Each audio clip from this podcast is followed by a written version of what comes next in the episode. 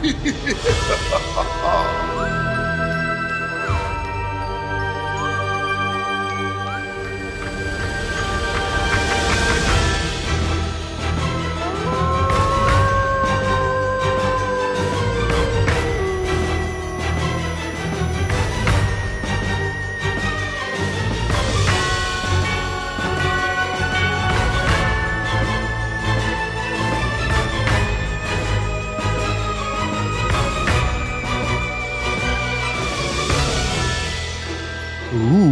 Servus Oliver, du siehst erstaunlich lebendig aus an diesem 1. November. Bist du schon wieder demaskiert oder hast du Halloween gestern ausfallen lassen? Hallo Michael, hast du mich heute als Gruselkürbis oder als Skelett erwartet? naja, oder noch kreativer als Sensemann, als Werwolf oder ganz gruselig als Julian Reichelt. Dafür reicht auch an Halloween mein Charme nicht. Außerdem bin ich als Rheinländer ja fröhlicher Karnevalist und fremdele doch ein wenig mit dem Fest des Grauens. Du fremdelst ja doch ganz schön. Während Mark Zuckerbergs großer Rede letzte Woche habe ich doch auch in den Kommentaren deinen Namen gesehen. Du scheinst auch mit Metaverse noch nicht ganz warm geworden zu sein. Der großen Vision des Social Media Visionärs der Herzen. Nein, das muss ich gerade rücken, bevor Mark nun traurig wird. Ich fand die ganze Präsentation aus visuellen, filmischen und Inszenierungsgesichtspunkten hochprofessionell und sehr ansprechend und nicht nur die neue Namensstrategie mit Meta, sondern auch die Idee hinter Metaverse verstehe ich schon gut. Mir war und ist es nur zu virtuell, nenn mich old-fashioned, aber das ganze Leben nur noch als Computergame zu erleben, finde ich irgendwie nur semi-attraktiv. Insofern habe ich ein paar neue Features und Ideen für alle diejenigen vermisst, die noch ein reales Leben haben. ja, das reale Leben, das große Abenteuer unserer Zeit. Das war jetzt aber von dir natürlich sehr, sehr nett verpackt und eine doch ordentlich schöne Breitseite gegen alle Fans von Virtual Reality. Nein, nein, technologisch ist das faszinierend, aber wir haben ja jetzt schon so viele Inszenierungen im Netz und so eine Schwierigkeit, Realität und Fake auseinanderzuhalten. Ich sehe schon viele tolle Anwendungen, befürchte aber, dass die immer aufwendiger produzierten virtuellen Welten im Alltag dann die Messlatte für Begeisterung, Freude und Zufriedenheit ungesund verschieben können, zumindest für alle diejenigen, die sehr tief in das Metaverse eintauchen. Bin mal gespannt, was Zuckerberg da gelingt und ob das Facebook den gewünschten Jungbrunnen-Effekt bringt. Aber jetzt spiele ich den Ball oder den Halloween-Kürbis an dich zurück. Wie hast du denn die Nacht des Grauens erlebt und warst du begeistert von Marks Metaverse-Präsentation oder hast du dir gleich eine der Zuckerberg Halloween-Masken besorgt und befreundete Datenschützer in Angst und Bange versetzt? Ja, das wäre natürlich schön gewesen. Ich muss selber zugestehen, ich bin jetzt kein großer Halloween-Freund, noch nie gewesen. Insofern habe ich es dennoch äh, von der Ferne aus betrachtet und ich freue mich natürlich immer an gerade den Kindern oder Jugendlichen, die dann ganz begeistert sich verkleiden und wirklich das Trick-or-Treat-Spiel mittlerweile aus Amerika auch in Deutschland wie als ganz gewohnte Tradition sehen und von Haus zu Haus ziehen und sich dort die Süßigkeiten verabreichen lassen. Metaverse Facebook finde ich einen sehr, sehr spannenden Move, der, glaube ich, auch nötig war, weil zumindest ähm, die Interpretation und die Umfirmierung jetzt den Weg frei macht für deutlich mehr an Möglichkeiten und ein Unternehmen, so ähnlich wie Google ja Alphabet die Gruppe Mutter heißt, jetzt ein Meta zu nennen, ist an sich schon in dem Wort offen gestaltet. Metaverse, glaube ich, ist jetzt nur ein Anfang, diese 3D-Welten mit der Oculus 2. Ich habe mir persönlich eine Oculus 3 dort auch gleich gewünscht, mit etwas besserer Auflösung und noch mehr Realitätsnähe. Aber Wir bleiben bei dem Oculus 2 Thema. Und wer die einmal aufgehabt hat, spannenderweise in Deutschland ja nicht erhältlich, über Frankreich nur bezie zu beziehen, aus verschiedensten Gründen. Und wer die mal aufgehabt hat und probiert hat, ist dann doch ziemlich beeindruckt. Und ich nehme dort auch deine Einschätzung wahr, dass man sagt, insofern, wenn die ganzen Welten so real werden, und das passiert relativ zügig, dass man sich äh, einer gewissen Entkopplung von der realen Welt, eines Fremdelns sozusagen von der realen Welt wiederfindet das bis zu dem führen kann, dass die doch sehr, sehr wichtige und lebenswichtige Grundierung, das Fühlen des Bodens, ob das jetzt im Winter oder Herbst, das Fallen der Blätter, das Einatmen frischer Luft, das draußen umhergehen, schlichtweg vernachlässigt wird. Aber Halloween war ja nicht nur am gestrigen Sonntag. Für den FC Bayern gab es ja schon am letzten Mittwoch Saures statt Süßes, was dich als Borussia-Fan doch auch sicher gefreut haben muss. Naja, die Kindertage mit Borussenschal im damaligen Bökelbergstadion sind bei mir schon sehr lange her, aber du hast natürlich doppelt recht. Das 5 zu 0 von Mönchengladbach gegen die völlig desolat wirkende Bayern-Truppe im Pokal war sicher ein sehr außergewöhnliches und begeisterndes Spiel, wenn man, wie ich, mit den Fohlen weiterhin sympathisiert und für die Bayern-Stars definitiv ein vorgezogener Halloween-Schreck. Ja, und da sieht man mal, wie nah dann doch euphorische Gewinne und tragische Niederlagen zusammenliegen. Außergewöhnlich trifft da sicherlich genau das und außergewöhnlich waren auch einige mehr oder weniger überraschende Wendungen der letzten Woche und nicht gerade erfreulich. Ich meine damit die immer irritierende Causa Ovarim und den tragischen Fall des Drachenlords Rainer Winkler. Ja, wohl wahr. Nachdem jetzt selbst die Zeit aus dem umfangreichen Compliance-Gutachten der Anwaltskanzlei geleakt hat, haben die Zweifel an den Antisemitismusvorwürfen von Gil Ofarim gegen das Westin Hotel und Herrn W massiv zugenommen. Immer mehr Details legen den Verdacht nahe, dass es mehr um einen Streit um VIP-Privilegien ging. Und plötzlich ändern sich die Netzkommentare und schlagen nun auf Ofarim, aber auch auf den Zentralrat der Juden ein. Und es ist leider derzeit zu befürchten, dass eine unglückliche Ego-Story oder der Wunsch nach Aufmerksamkeit nun dem nach wie vor wichtigen Kampf gegen den latenten Antisemitismus einen Bärendienst geleistet haben. Aber was nun in der Gegenreaktion an Kommentaren über Ofarim in den Foren dieser Medienrepublik gepostet wird, ist natürlich genauso erschreckend wie der überalte Shitstorm gegen das Westin vor wenigen Wochen. Ich glaube, jetzt sollte man wirklich die Füße stillhalten und ein offizielles Ergebnis der Behördenermittlung abwarten. Leider passt das sehr, sehr gut zu unserem Thema der letzten Woche und unseren Gedanken über Kampagnen und Shitstorms im Netz. Ja, und es ist, glaube ich, auch wichtig, das jetzt nochmal kurz aufzuarbeiten. Und eines dieser Gerichtsurteile gegen den sogenannten Drachenlord ist zwar medial auch entsprechend in kleiner Flamme beachtet worden, aber ich glaube, bei vielen unserer Hörerinnen und Hörer überhaupt nicht angekommen. Es ist ein Fall, der durchaus schwer zu ertragen ist und ein Wahnsinn und grausam gleichzeitig ist. Das kann man in der Tat nur unterstreichen. Da wir hier den Fall nicht umfänglich aufrollen können, möchte ich unseren Hörerinnen und Hörern einen sehr lesenswerten und dankenswerten Kolumnenbeitrag von Sascha Lobo für den Spiegel ans Herz legen. Lobo titelt ein jahrelanges Martyrium in Deutschland und niemand hält es auf. Das schockiert.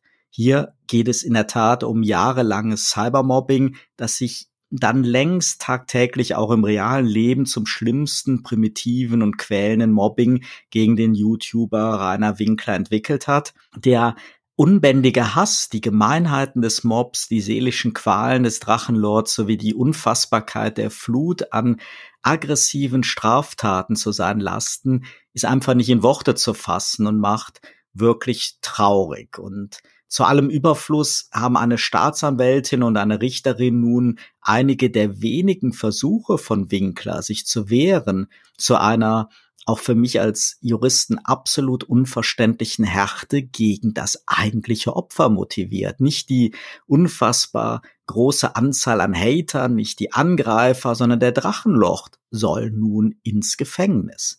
Wird seitens des Gerichts zum Wegzug und zur Berufsaufgabe gedrängt, als ob er selber Schuld an dem ganzen Mobbing hätte. So müssen sich sicher dann auch Vergewaltigungsopfer fühlen, denen man den Minirock vorwirft oder Stalking-Opfer, denen man rät, in eine andere Stadt umzuziehen.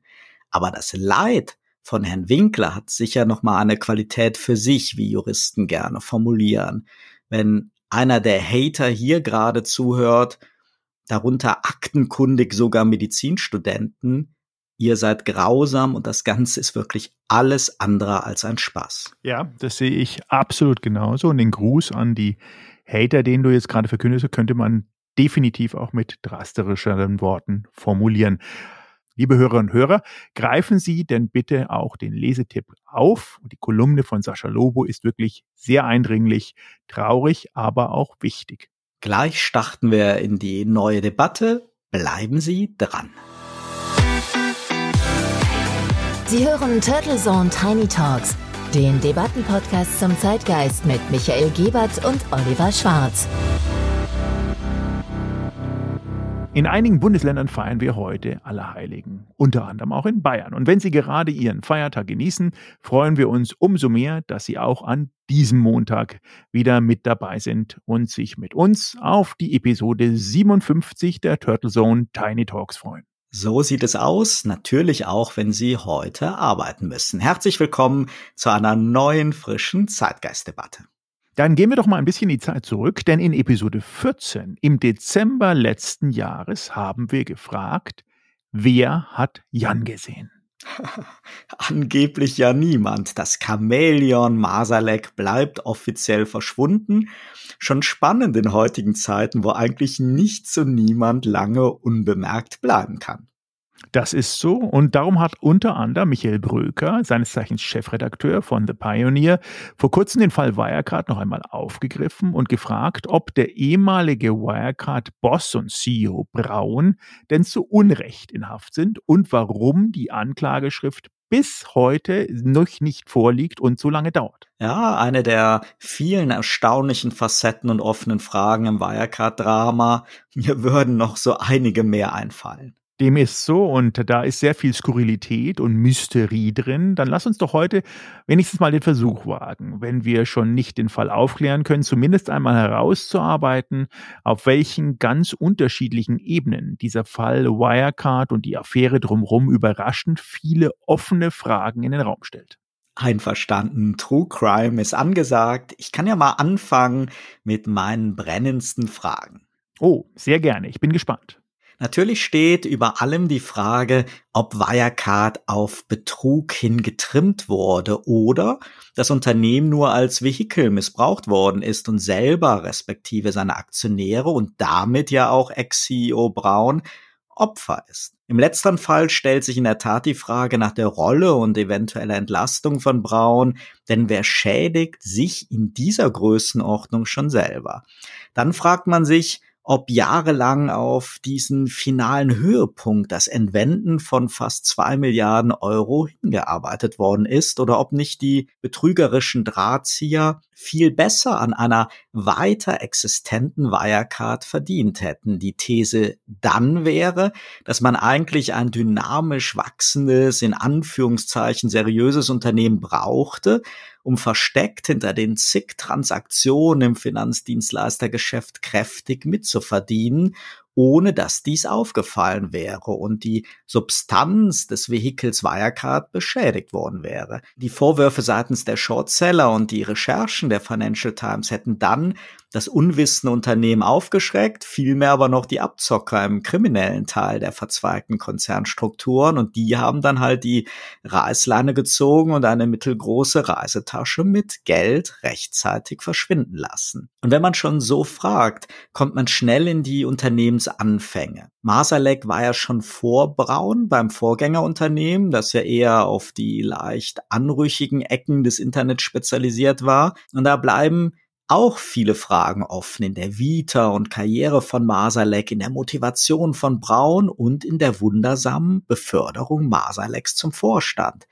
Gab es direkte oder indirekte Beziehungen von beiden, außer die österreichische Herkunft?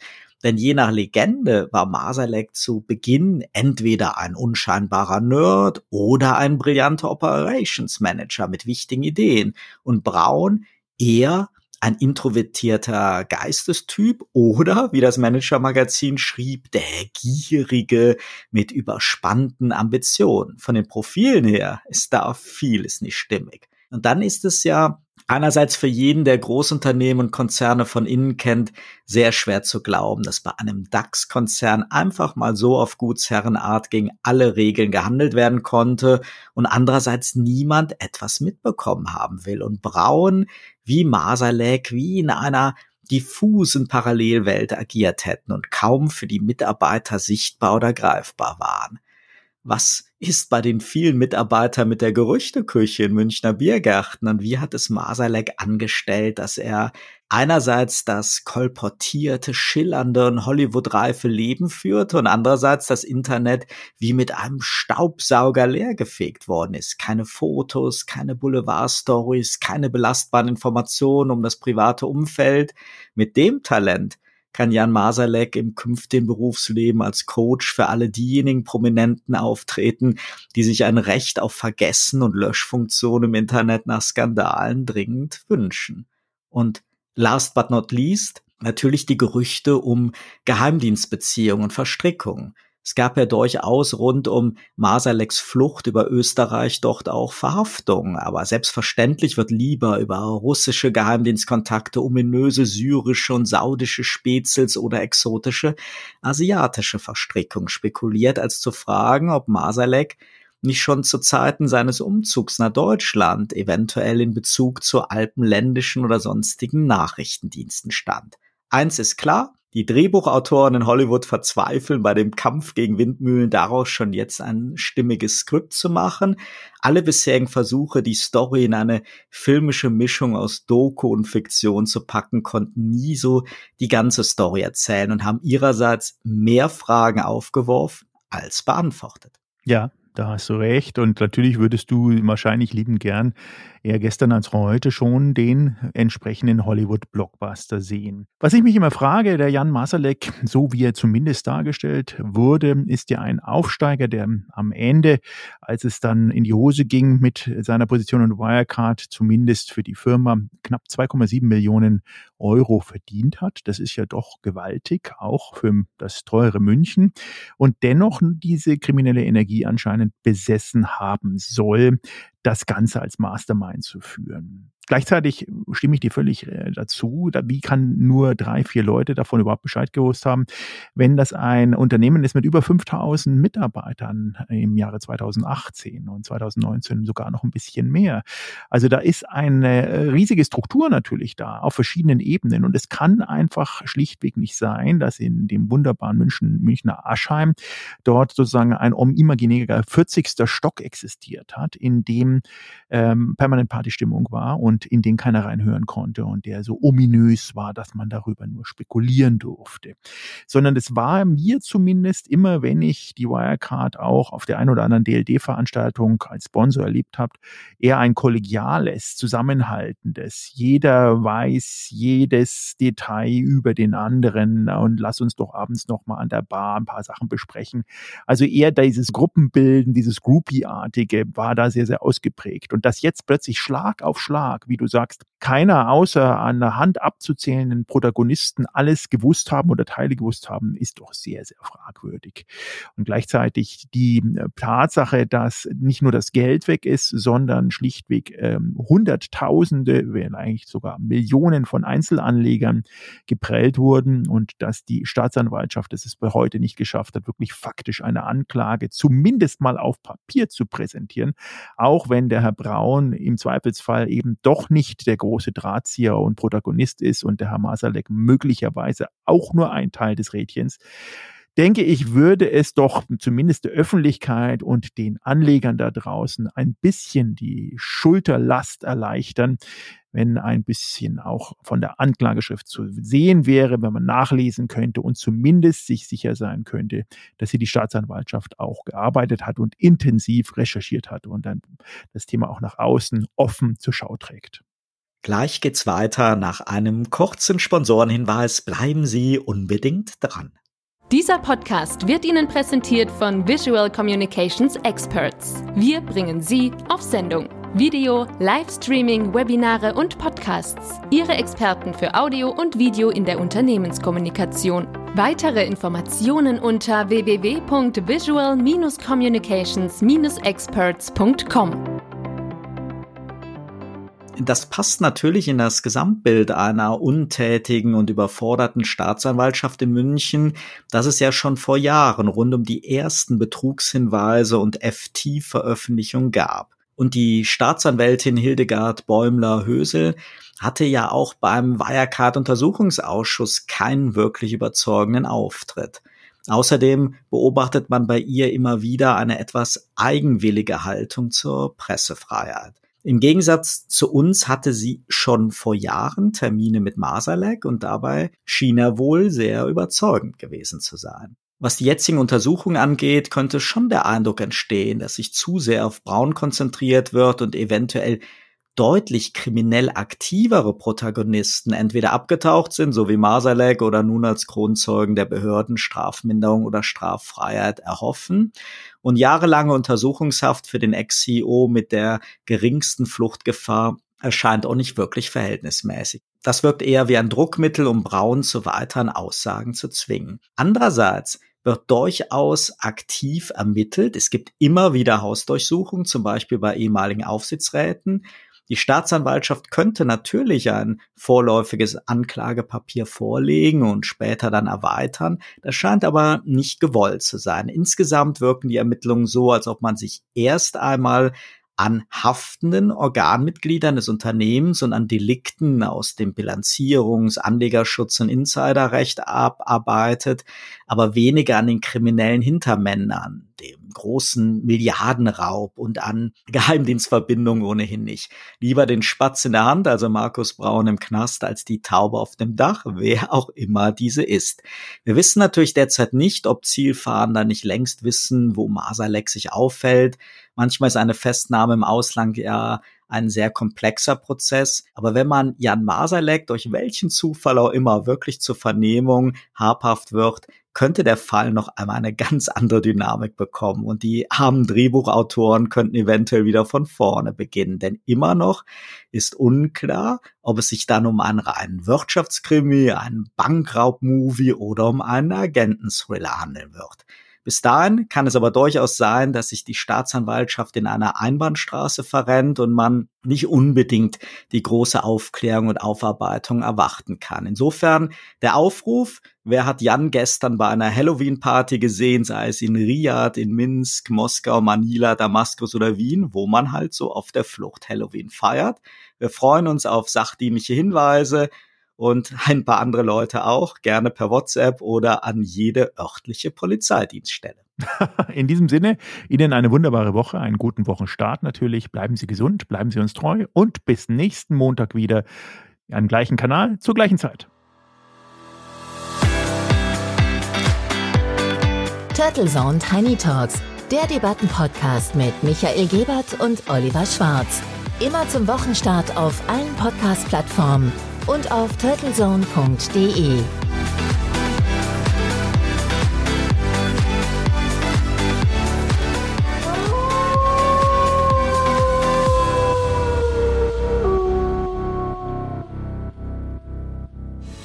Für Werbung in diesem Podcast oder eine Sponsoring-Partnerschaft wenden Sie sich bitte an Turtle Media unter 0721 977 907 15.